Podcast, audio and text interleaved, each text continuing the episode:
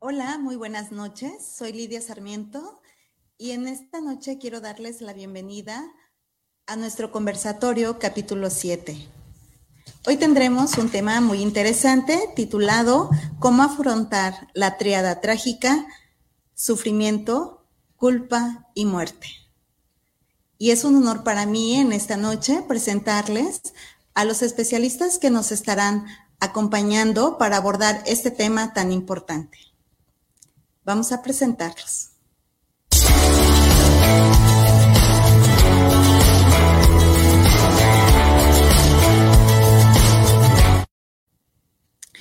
Primero vamos a presentar a la maestra Patricia Arenales.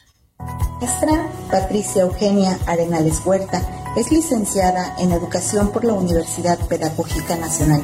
Tiene una maestría en Administración de Negocios por la Universidad Interamericana para el Desarrollo, una maestría en Tanatología, Duelo y Sentido de Vida, maestría en Logoterapia, diplomado en Espiritualidad e Infancia, orientado a la niñez hacia el sentido de la vida desde la logoterapia de Víctor Frank, por organización Faros de Sentido, diplomado en análisis existencial y logoterapia aplicado a niños y diplomado en terapia de juego.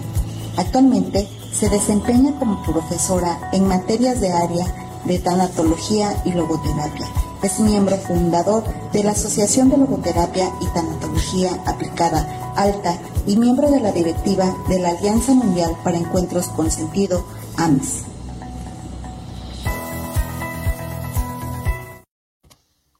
Buenas noches, maestra. Es un gusto tenerla con nosotros.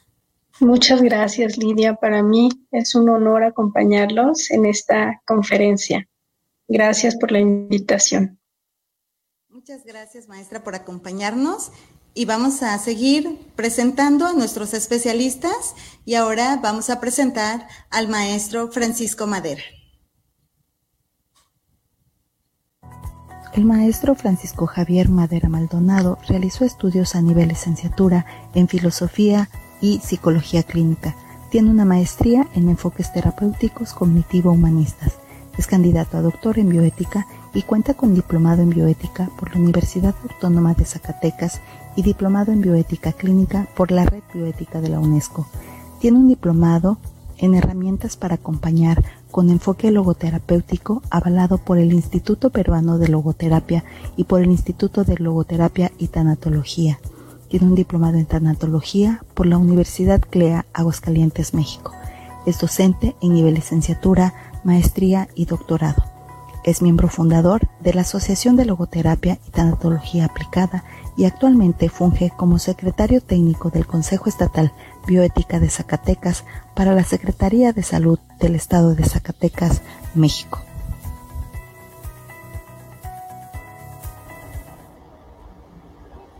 Hola maestro, muy buenas noches, bienvenido y gracias por estar con nosotros.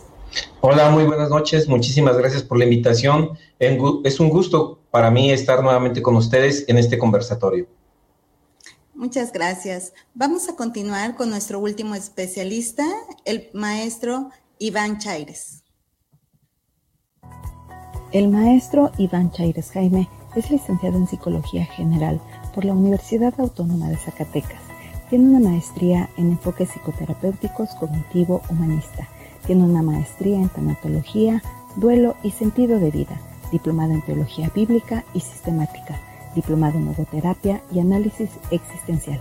Actualmente se desempeña como profesor de las materias Psicología Médica, Análisis del Comportamiento, Psicología de la Personalidad, Lenguaje Corporal y Psicología del Consumidor en la Universidad Autónoma de Durango. Imparte también las materias de Seminario de Desarrollo de Recursos Personales, técnicas logoterapéuticas, bases psicológicas de la logoterapia y práctica supervisada 2 en la maestría en logoterapia y desarrollo humano.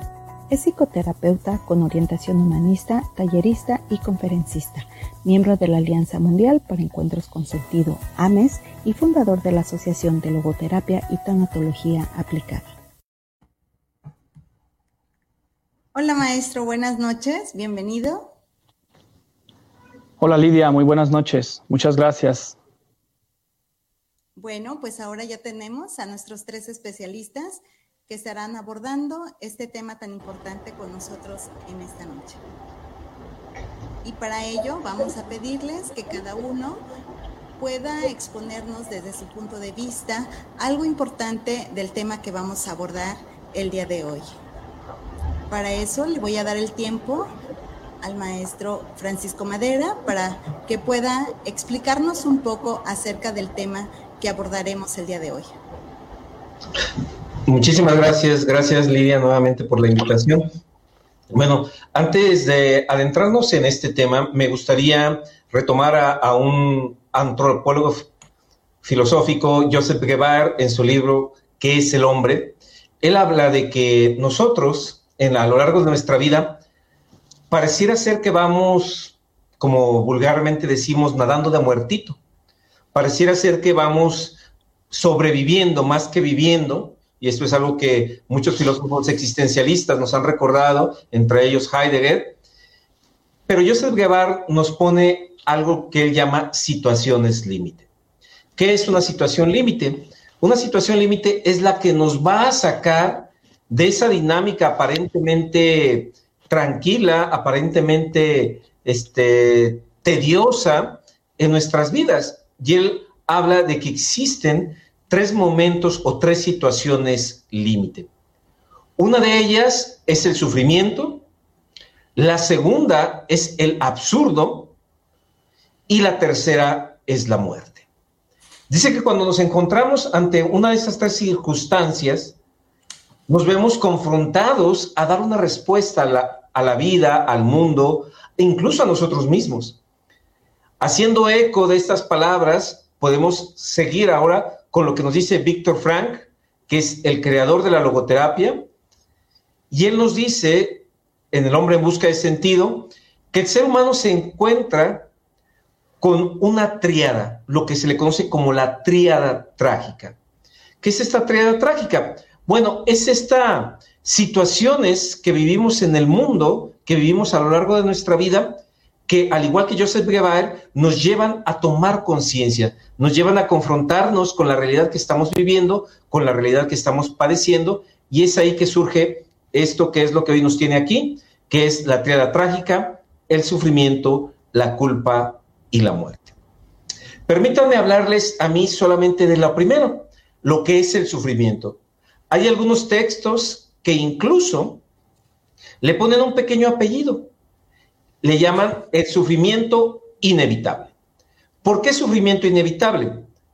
Porque a lo largo de nuestra vida hay situaciones, hay circunstancias que si bien es cierto nos generan sufrimiento, no son del tipo inevitable.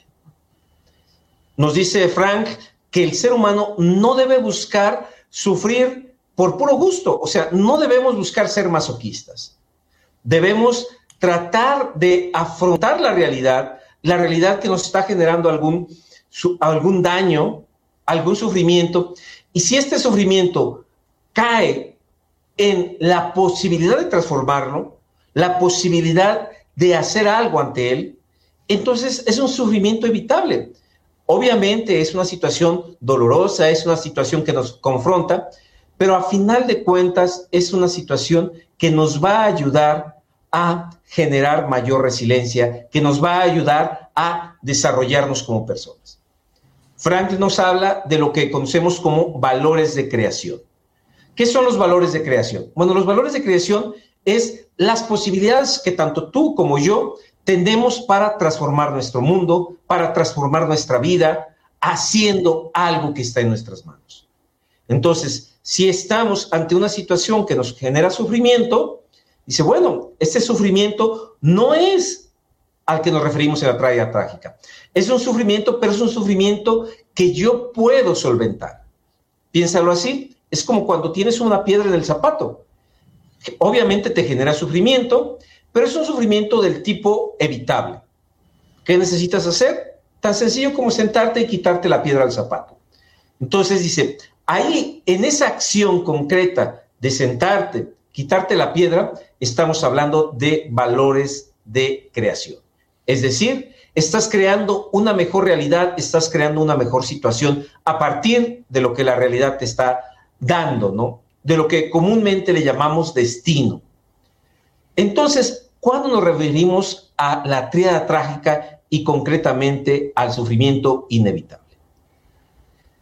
En la categoría de sufrimiento inevitable estaría todo aquello que no está en nuestras manos cambiar. Piénsalo así.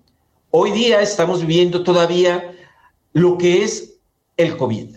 Si bien es cierto, muchos de los estados nos encontramos en amarillo, por ahí hay algunos que todavía se encuentran en rojo y todavía más raro algunos en verde.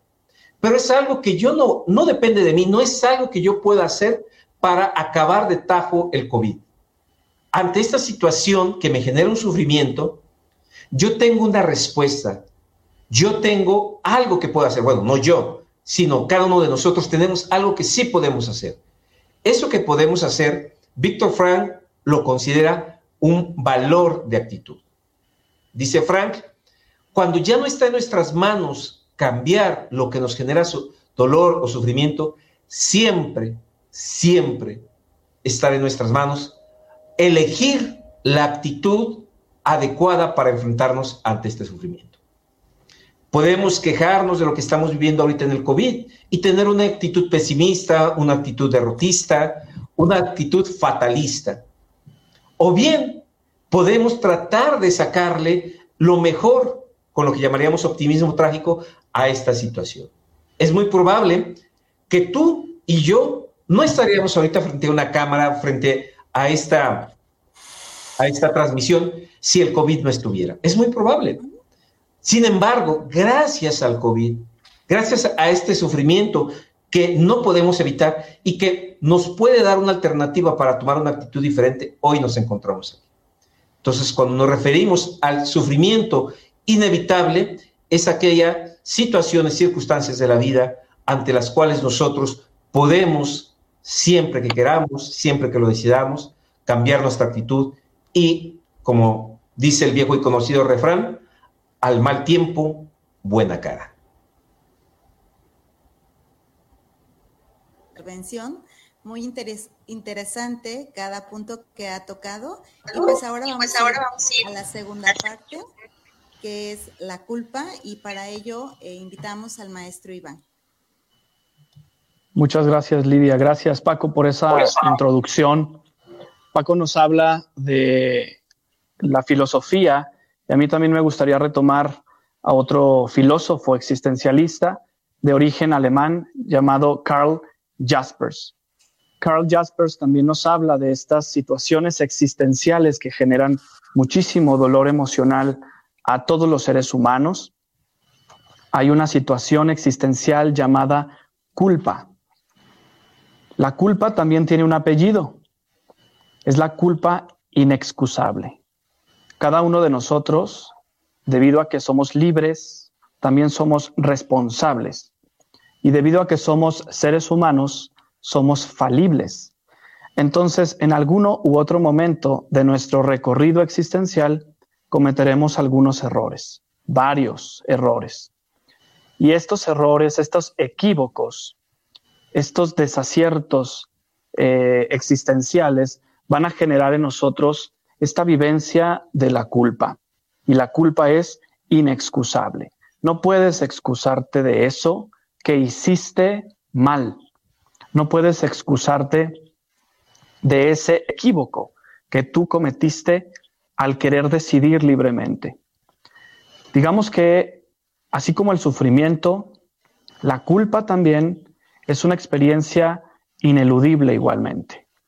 Es una experiencia por la que todos nosotros vamos a atravesar tarde o temprano, sin embargo, nos da la posibilidad de corregirnos. La culpa es una especie de foco, de advertencia, es una especie de alarma humana que suena en nuestra conciencia y que nos da la posibilidad de corregir el camino allí donde reconocemos que actuamos de manera equivocada. Cuando nosotros actuamos de manera correcta, entonces tenemos algo que se llama mérito. Sin embargo, cuando actuamos equivocadamente, tenemos pues la culpa.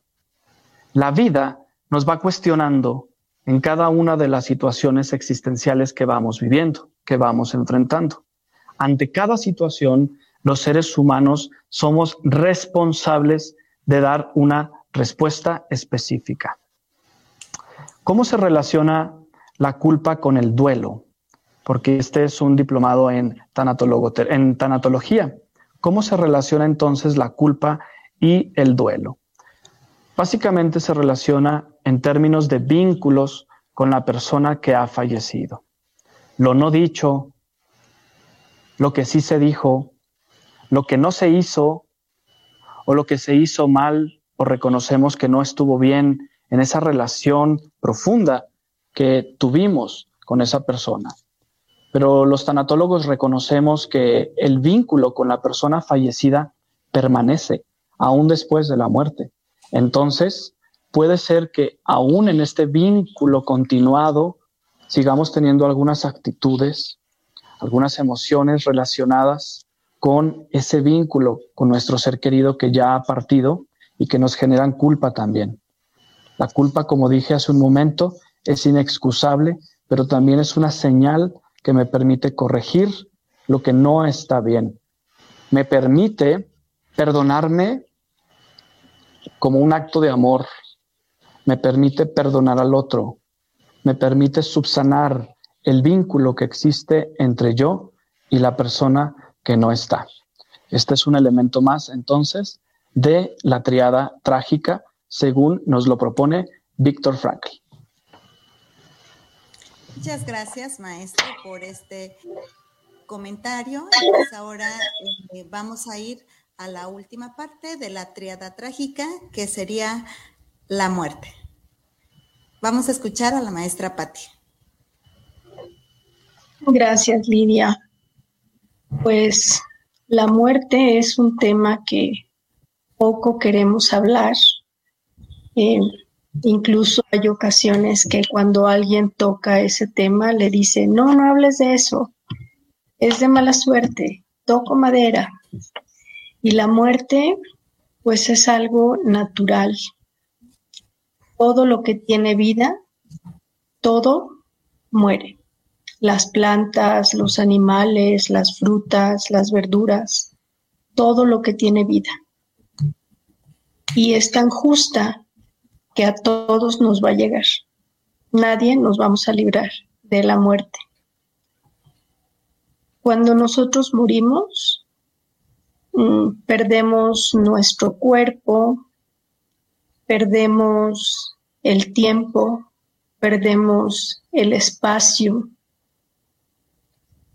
y solamente queda lo que nosotros hicimos en vida. La muerte no es el fin, porque lo que nosotros fuimos, lo que nosotros hicimos, eso nunca va a morir. Víctor Frank eh, nos decía que haber sido es la mejor forma de ser, porque eso que yo fui, eso que yo hice, nadie lo puede borrar. Esa relación, ese vínculo, esa convivencia que tuve, eh, lo que di, la muerte no lo borra. La muerte no es el fin, es un poco como lo que hemos visto en la película de Coco, que dice, mientras tú lo recuerdes, sigue vivo. Eso que hicimos seguirá vivo. Siempre hay un vínculo que no muere, que es el vínculo del amor. Esa energía lo traspasa todo. Puede pasar muchísimo tiempo que dejamos de ver esa persona o que murió esa persona y cuando la recordamos se llena de amor nuestro corazón. Volvemos a vivir el amor y a sentirlo como cuando la persona estaba vivo. Cuando vemos fotografías, cuando vemos algún video, lo sentimos. Está ahí, no muere. La muerte no termina con todo. Y la muerte es lo que le da sentido a la vida, porque Imagínense ustedes si no muriéramos. ¿Qué sentido tuviera las personas que están interesadas en este maravilloso diplomado? ¿Qué sentido tuviera que lo hicieran? Si lo pueden hacer dentro de 200 años o dentro de 300 años, o sea, no importaría porque seríamos eh, tendríamos todo el tiempo para, para hacerlo si la muerte no existiera.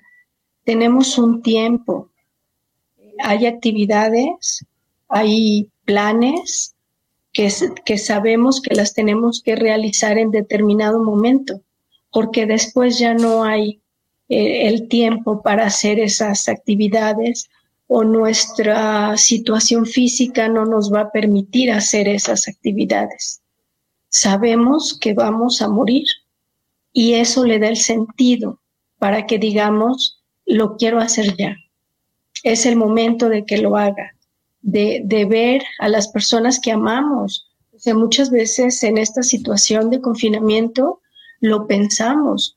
Este, ya es una persona mayor, no la he visto, ¿qué tal que pasa algo? O sea, ese algo es que pueda morir quiero verlo, quiero despedirme, quiero convivir, porque sabemos que está, que es algo real, pero no termina, no termina con nosotros. Perduramos en la eternidad eso que hicimos. Y la muerte precisamente nos invita a hacer esta reflexión. ¿Qué huella quiero dejar? porque esto que soy, esto que hago, es lo que nunca va a morir, es lo que siempre va a perdurar. Lo que di es lo que va a perdurar, entonces, ¿qué quiero dar? Porque eso es lo que, lo que se va a quedar. La muerte no es el fin, es la invitación a, a esa reflexión de cómo quiero vivir este tiempo que estoy aquí y saber que eso es lo que le da sentido a mi vida.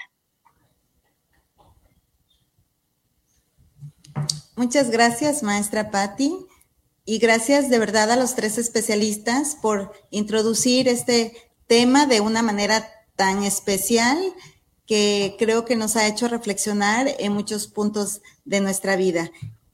Y pues bueno, quiero saludar a todos aquellos que nos siguen por nuestras redes sociales ya por ahí han aparecido algunos saludos desde Baja California, Hidalgo, Chiapas, Puebla, Tamaulipas. Gracias por estar siguiendo este programa y pues bueno, para darle continuidad vamos a iniciar la sesión de preguntas.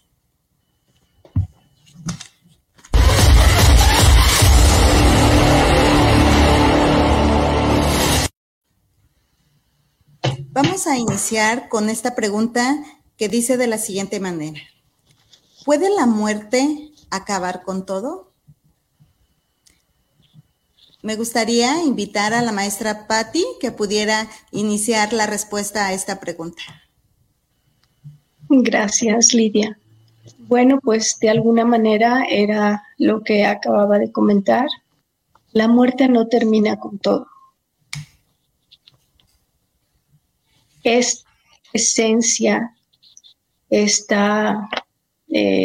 soplo divino, esta espiritualidad que nosotros tenemos o en la creencia que cada quien tenga, es la que va a perdurar. No puede la muerte terminar con todo, ni con una relación.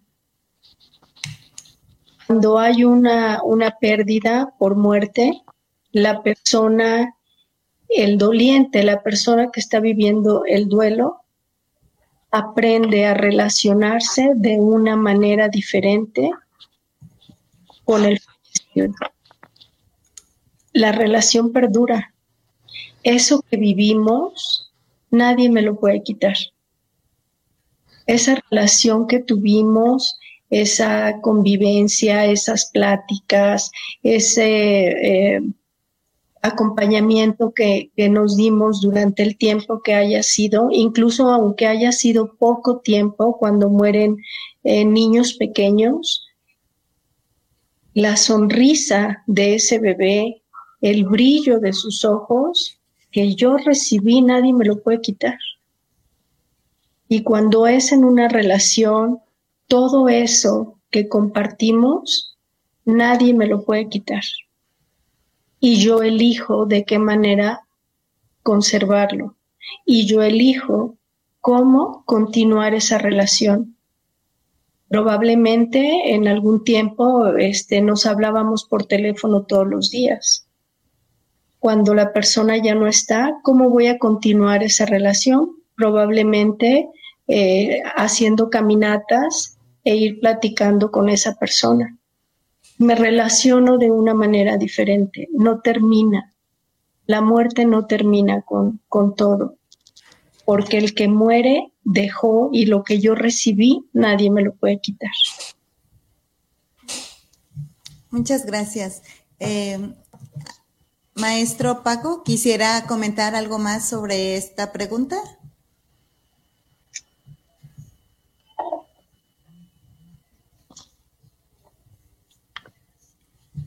Tienes apagado tu micrófono. Ok. Bueno. Mm, comentaba que la Frank nos, nos dice, Víctor Frank nos dice, que la mejor forma de ser o la mejor forma de existir es haber sido. ¿A qué se refiere con esto o cómo podemos entender esto? Tal vez el día de hoy, precisamente en este momento, tú tuviste varias opciones. Tuviste la opción de poner una serie, tuviste la opción de conectarte a otra charla, tuviste varias opciones. De todas esas, esas posibilidades de, de existir, solamente hay una que existió. Y esa que existió es la que tú decidiste. Y entonces puede ser que quede en el recuerdo lo que ya no fue. Incluso puede ser que quede en el deseo lo que ya no fue. Hubiera hecho, hubiera decidido, pero lo que sabemos es que lo que realmente existió fue lo que decidiste. Si eso mismo lo vemos desde la, pérdida, desde la muerte, podemos decir que gracias a que existió, es que permanece, en primer término, en mi memoria, en primer término, en mí, si es mi padre, que puede ser que mi padre ya no esté o puede ser que sí esté. Sin embargo, yo no puedo negar que mi padre vive en mí. Vive en mí desde mis genes, vive en mí desde mi cultura, vive en mí desde mi educación, vive en mí desde aquellos jalones de orejas que me dio y que gracias a eso soy lo que soy. Y entonces, cuando uno es consciente de que nosotros somos la continuidad existencial de la humanidad, de que nosotros corren moléculas, si lo queremos ver así, corren moléculas, no sé, del mismo Cuauhtémoc, que fue un emperador azteca, corren moléculas del mismo Sócrates, y nosotros somos la continuidad de eso. Entonces, ¿qué debemos hacer? Debemos apropiarnos de nuestra historia. Somos parte de una novela. A nosotros hoy día nos está tocando escribir nuestro capítulo. No podemos desconocer los que nos antecedió. Podemos visualizar a lo mejor en nuestros hijos, a lo mejor en nuestros alumnos, lo que será. Pero la muerte, a final de cuentas, nos marca la transitoriedad, el cambio de capítulo, el pasar la estafeta y dar la oportunidad para que el ciclo de la vida se continúe. Muchas gracias. Eh, también hemos tenido saludos desde Sinaloa, Texas, Morelia, y pues voy a dar la indicación que si alguien de los que nos están siguiendo por nuestras redes sociales tiene alguna pregunta, pueda escribirla en el chat para que nuestros especialistas puedan contestarla. Voy a, realizar la segunda pregunta y voy a pedirle al, al maestro Iván que pueda contestarla. Dice, ¿es natural sentir culpa durante el proceso de duelo? Gracias, Lidia. Sí, definitivamente es natural sentir esa culpa. Como lo decía en mi introducción, eh, el vínculo que sostenemos con la persona que ha fallecido, una vez llegada la muerte, nos recuerda aquellas situaciones en las cuales sentimos que nos equivocamos con esa persona. Entonces, las emociones de duelo son muy fuertes, ¿ok? Las eh, manifestaciones de duelo como tal son muy fuertes y dentro de ellas está la culpa. En esa culpa tendemos a castigarnos a nosotros mismos por la manera en la que sostuvimos la relación con esa persona. Eh, tendemos a culparnos también por lo que no hicimos a favor de esa persona. Recordamos aquellos momentos en los que nos peleamos y nos culpamos sobremanera por eso. Recordamos aquellas peticiones que la persona amada nos hizo y que nosotros no pudimos o no quisimos cumplir y nos culpamos también por eso. Incluso nos llegamos a culpar por su propia muerte, ¿verdad? Pensamos que nosotros somos los causantes de que esa persona ya no esté. Eh, estas son manifestaciones de duelo eh, natural, pero es necesario tratarlas, porque si no las tratamos durante el proceso, se va a complicar el duelo. Esas emociones se quedan enquistadas, esas emociones nos traen complicaciones, empezamos a tener una mala relación con nosotros mismos, Incluso hay personas que llegan a maltratarse dejando de comer, dejando de socializar, dejando de bañarse, dejando de dormir, eh, dejando de, trabajar, eh, privándose de alegrías, impidiéndose eh, fomentar relaciones interpersonales, impidiéndose la realización de actividades que antes disfrutaban precisamente por esa culpa. Es decir, quieren subsanar la culpa castigándose a sí mismos. Y es por eso que en tanatología debemos estar muy atentos a todas estas manifestaciones extremas que la culpa puede causar antes de que sea demasiado tarde y las consecuencias em, em, alcancen tanto a la persona que sea un daño irreparable. Muchas gracias. Antes que otro especialista nos dé su opinión en relación a esta pregunta, Hace un momento escribieron en nuestras redes sociales esta pregunta que considero va muy relacionada a la que estamos tratando.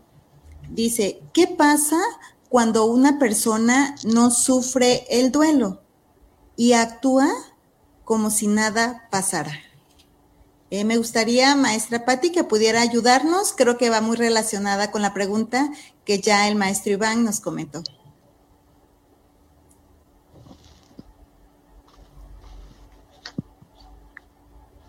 Tu micrófono, Patti. Gracias, sí. Es un proceso. Y pensaría yo que si la persona que hace la pregunta vea que cuando sucede la pérdida no manifiesta alguna, alguna emoción o eh, el dolor de, la pérdida, bueno, pues eh, hay un proceso, hay un proceso y puede ser que al inicio eh, sienta como que actúa en automático, como si no pasara nada, como cuando te das un golpe tan fuerte que se te adormece, pero poco a poco empiezas a sentir cuando pasa mucho tiempo, meses, y la persona sigue como si nada, bueno, pues ese sí es un indicio de que puede ser un duelo patológico, donde ya requiere un, apoyo. No, no necesitamos siempre el acompañamiento cuando estamos viviendo un duelo.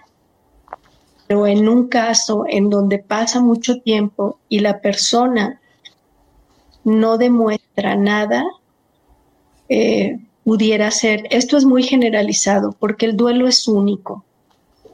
El duelo es multifactorial. Cada quien vivimos el duelo de acuerdo al tipo de relación que teníamos con esa persona, la edad que tenía la persona, cómo murió, cómo me enteré. Entonces, eh, pudiera ser que este también hacer como si no pasara, no pasara nada, pues depende de las circunstancias. A lo mejor en ese momento la persona tiene que ocuparse de otras cosas. Tiene que ocuparse de encontrar un trabajo para darles de comer a sus hijos y puede hacer como que no pasa nada, ¿no? Pero realmente, o sea, se está ocupando de lo que la pérdida le está demandando. Entonces es un poco, este, pues generalizado, ¿verdad? Pero cada duelo es único. No hay una receta, para vivir un duelo. No hay un tiempo. Yo les puedo decir en mi experiencia, no hay un tiempo para vivir el duelo. Hay bibliografía que nos habla de seis meses, otras de un año, otras de dos, pero es único. Cada persona tiene sus recursos, como cada duelo es único también. O sea, no existe un dolorómetro, algo que mide el dolor y que puede decir este duelo es más fuerte que este es único. Entonces, de manera así como general, espero haber dado una, una respuesta a esa pregunta. Gracias, maestra. Eh, maestro Paco, quisiera también comentar algo en relación a este cuestionamiento. Sí, bueno, yo, yo haría un cuestionamiento doble, ¿no? O una aportación doble. Lo primero es la expectativa que yo tengo del, ver el sufrimiento del otro. Es decir, yo puedo estar acostumbrado y tener una expectativa de lo que es que te duela. Supongamos que perdiste a tu pareja y entonces yo pudiera estar esperando que ese duelo fuera tan doloroso, la redundancia, que no te dejara salir, que te la pasaras llorando, pero esa es mi expectativa. Entonces, algo que teníamos antes mucho los mexicanos era el luto. Y entonces ese ritual de luto como que socialmente nos validaba la pérdida. Entonces, si tú perdías a tu pareja, si no mal recuerdo, al menos en, unos, en algunas sociedades, algunas comunidades, tenías que llevar, si era tu esposo o tu esposa, el luto durante un año.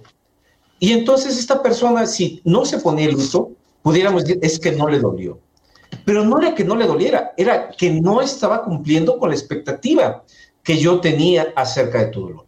Entonces, desde la, vida, desde la mirada fenomenológica existencial, donde vemos, como bien nos dice Patti, a cada ser como único y repetible, si bien es cierto, tenemos algunas características similares, no podemos hacer una receta de cocina y decir, esto, es esto te debe doler o cuánto te debe doler. Yo podría preguntar, ¿cuánto está bien llorar? ¿Un día, dos días, tres días, cuatro días? ¿Cuánto es suficiente llorar para decir ya la pena ha sanado? Yo creo que no pudiéramos tasarlo, dice Patti, no tenemos un dolorómetro. Pero también, y creo que eh, aquí está la segunda parte, creo que no podemos ser inmutables ante la pérdida. Una cosa es que no la manifestemos como el otro o como la sociedad espera que lo manifieste, pero pensémoslo así. Imaginemos que aquí abajo existe una mesa, o aquí había una mesa. Y entonces yo tengo la pérdida de la mesa. Si yo hago como que no existe la mesa, como si la mesa no se haya perdido, y yo trato de poner mi taza, la taza se cae. Entonces, aunque aparentemente no me duela, aunque aparentemente no esté haciendo nada, lo voy a hacer es ponerla de lado. Y entonces ya estoy actuando con mi pérdida perdí una mesa y eso me está llevando a que la ponga al lado. Entonces, no es simplemente mi expectativa del dolor. Siempre que hay una pérdida, tiene que haber un ajuste. Decía Patti también, este, tal vez tengo que ocuparme, ¿no? Me acuerdo mucho de, mi jefe que me decía, dice, es que hay ocasiones en las que no te puedes permitir ni siquiera esperarte a llorar. ¿Por qué? porque tus hijos te están demandando que les des de comer. Entonces, ¿sabes qué? Muévete, tienes que moverte. Y esa forma de responsabilizarte es también una forma de elaborar tu pérdida. ¿Por qué? Porque antes el que hacía la sopa era mi esposa, ahora el que hace la sopa soy yo. y en ese momento me estoy responsabilizando y estoy viviendo mi duelo de una manera a lo mejor diferente, lo cual no significa que no exista. Muchas gracias de verdad por estas intervenciones y pues me gustaría abordar una pregunta más que dice de la siguiente manera, ¿cómo decir sí a la vida a pesar del sufrimiento? Maestra Patti, quisiera iniciar con su participación.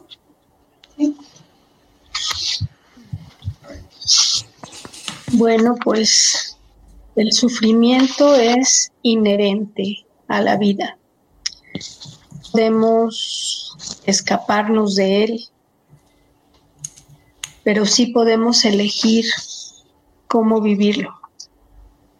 Nosotros no elegimos eh, que muera esa persona que queremos, pero sí elegimos qué hacer con esa, con esa pérdida. Y pues la, la logoterapia nos brinda una herramienta muy valiosa que ya mencionó el maestro Paco hace un momento, que son los valores. Y nos regala los valores de creación. Eso que yo le puedo dar al mundo, eso que puede marcar una diferencia cuando una persona se encuentra en una situación difícil y probablemente yo desconozco la situación, pero me la encuentro en la calle y le doy los buenos días y le, y le sonrío. Ya marcó una diferencia en la vida de esa persona. Y si yo soy la que estoy viviendo una situación difícil, tenemos los valores de experiencia, en donde yo recibo a lo mejor esa sonrisa, apoyo, eh, un amanecer, eh, el cielo, una flor, recibo algo que me consuela, que me ayuda. Y Víctor Frank nos decía, cuando es una situación que tú no puedes cambiar, lo que te queda es cambiarte tú. Y esos son los valores de actitud. Yo no puedo cambiar lo que sucedió, pero sí puedo hacer algo con eso que sucedió. El evento nos transforma. El ejemplo que puso el maestro Paco, muy didáctico, ¿no? De poner la taza y si no está la mesa, la taza se mueve a otra mesa, a otro lugar, te mueve de lugar. Y al moverte de lugar, te invita a ver cosas que no habías visto. Cuando aquí donde estamos, cada quien en la habitación en la que se encuentra, si les pedimos que, que nos describan ese lugar, empiezan a darnos una descripción, pero si le decimos, a ver, muévete del lugar, nos va a dar otra descripción.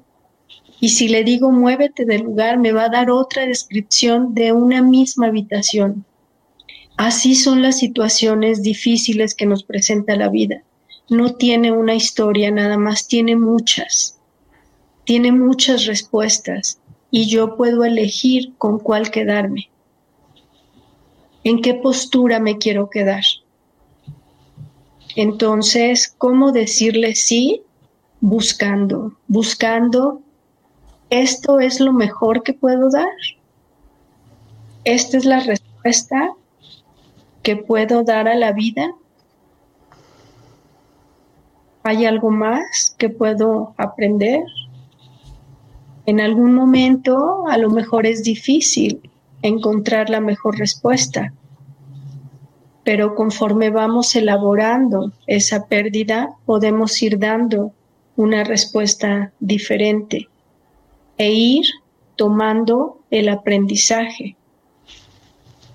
¿Qué me deja esta, esta experiencia? Y no porque haya tenido que suceder para que yo aprendiera, pero sucedió y yo saco el aprendizaje de eso que sucedió. hay una frase que en este momento no recuerdo el autor que dice que la adversidad te permite ver bondades que en la abundancia no podrías ver. Entonces, claro que podemos decir sí a la vida. Muchas gracias, maestra Patti, por esta intervención. Voy a pedir al maestro Iván que pueda también complementar esta pregunta. Gracias, Lidia. Bueno, Patti habla de una herramienta que son los valores, cómo podemos nosotros vivir los valores de creación, los valores de experiencia y los valores de actitud. Yo quisiera sumar eh, una herramienta más, y esta más bien es una actitud, la actitud de asumir la vida como tarea, como, como un ejercicio personal, intransferible, que te toca a ti resolver. Nadie nos dijo que la vida no tendría sufrimiento. Patti comienza su participación diciendo que el sufrimiento es inherente, por supuesto. Si nosotros asumimos la vida como una tarea personalísima, asumiremos también que parte de nuestra vida implica el sufrir. Es necesario entonces atrevernos a soportar el sufrimiento y a convertir ese sufrimiento en una oportunidad para crecer a pesar de la adversidad.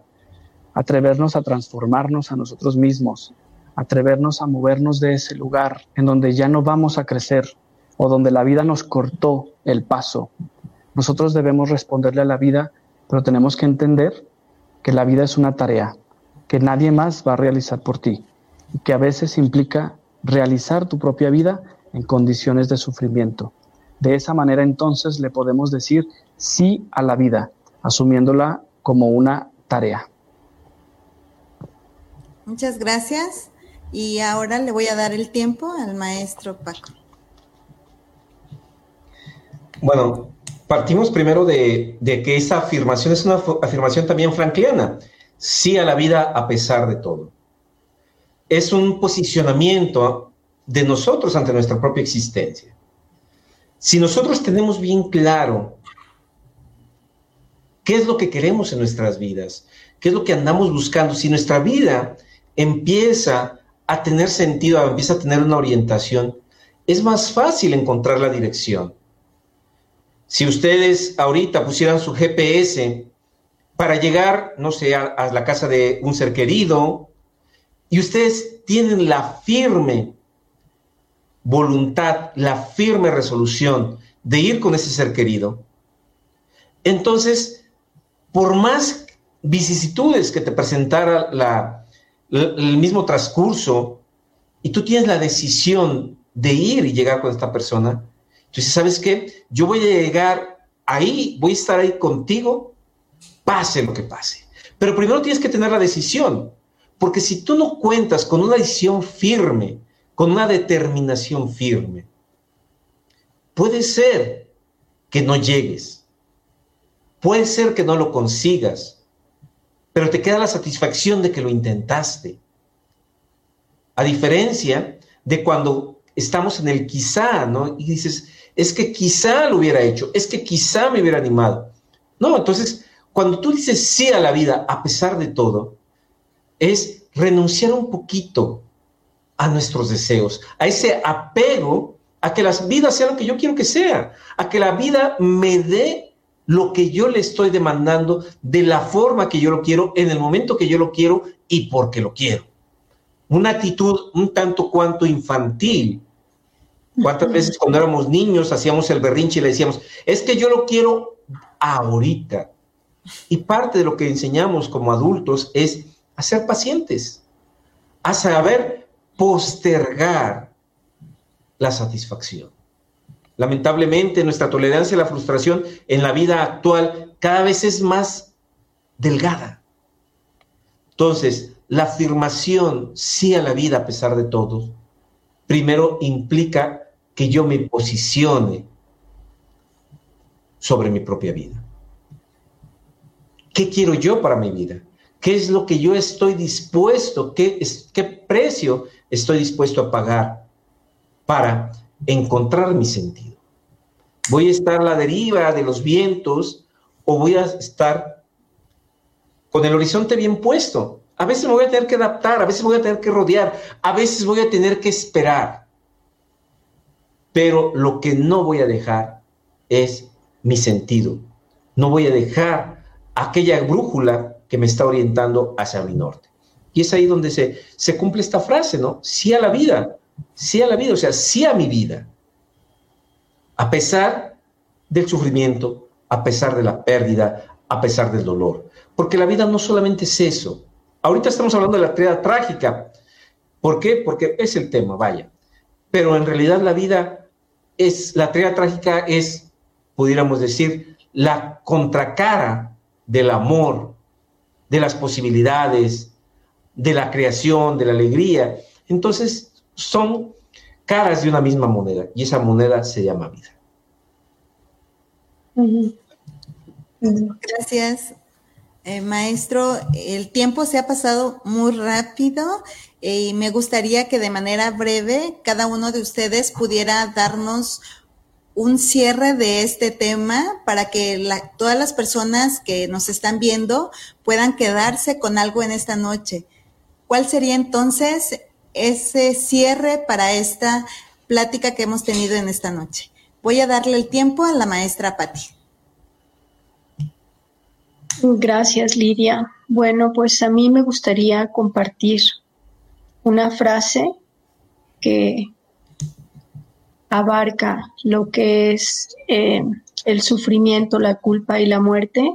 Ella es una logoterapeuta María Ángeles Noblejas y dice que del sufrimiento, el sufrimiento podemos convertirlo en realización y logro. La culpa en oportunidad para aprender, para cambiar, para ser mejores. Y la muerte en motivación para actuar y vivir de una manera responsable.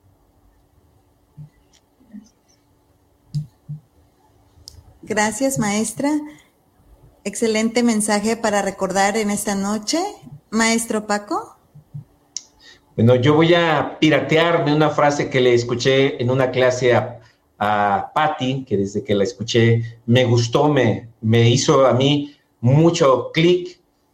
Y dice así, los, los vivos le cerramos los ojos a los muertos, pero los muertos nos abren los ojos a los vivos a veces necesitamos perder algo para valorar lo que tenemos.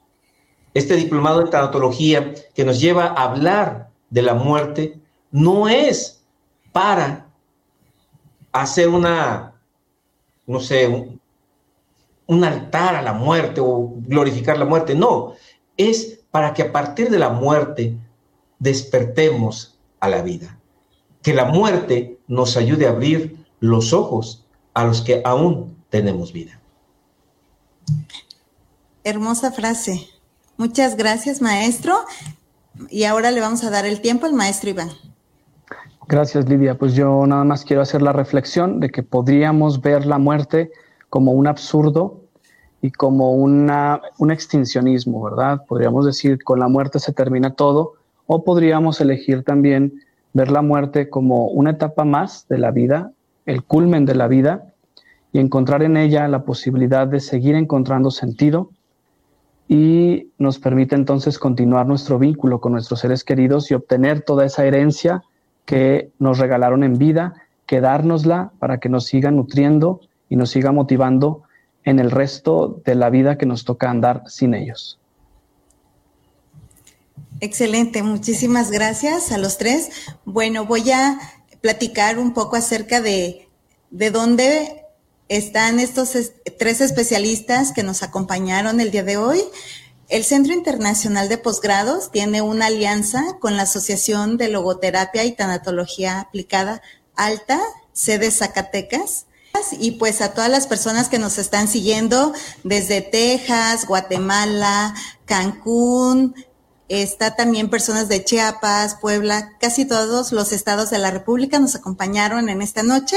Y de igual manera les comentamos que los tres especialistas que estuvieron con nosotros en este conversatorio forman parte de los especialistas que abordan el diplomado en tanatología que el Centro Internacional de Posgrados está ofertando y tiene una próxima apertura para el 31 de marzo. Si alguien desea más informes, puede seguirnos en nuestras páginas oficiales de nuestras redes sociales. Y pues maestros, no me queda más que darles las gracias por este hermoso tema que abordamos el día de hoy. Gracias por acompañarnos siempre a las actividades del Centro Internacional de Posgrados y para nosotros es un gusto esta alianza que se ha ido trabajando desde el año pasado y pues esperamos tener más proyectos juntos. Les agradecemos a todos por habernos seguido en esta charla y nos vemos la próxima semana. Feliz noche a todos. Muchísimas gracias. Nos vemos pronto. Hasta luego. Gracias. Hasta luego. Gracias.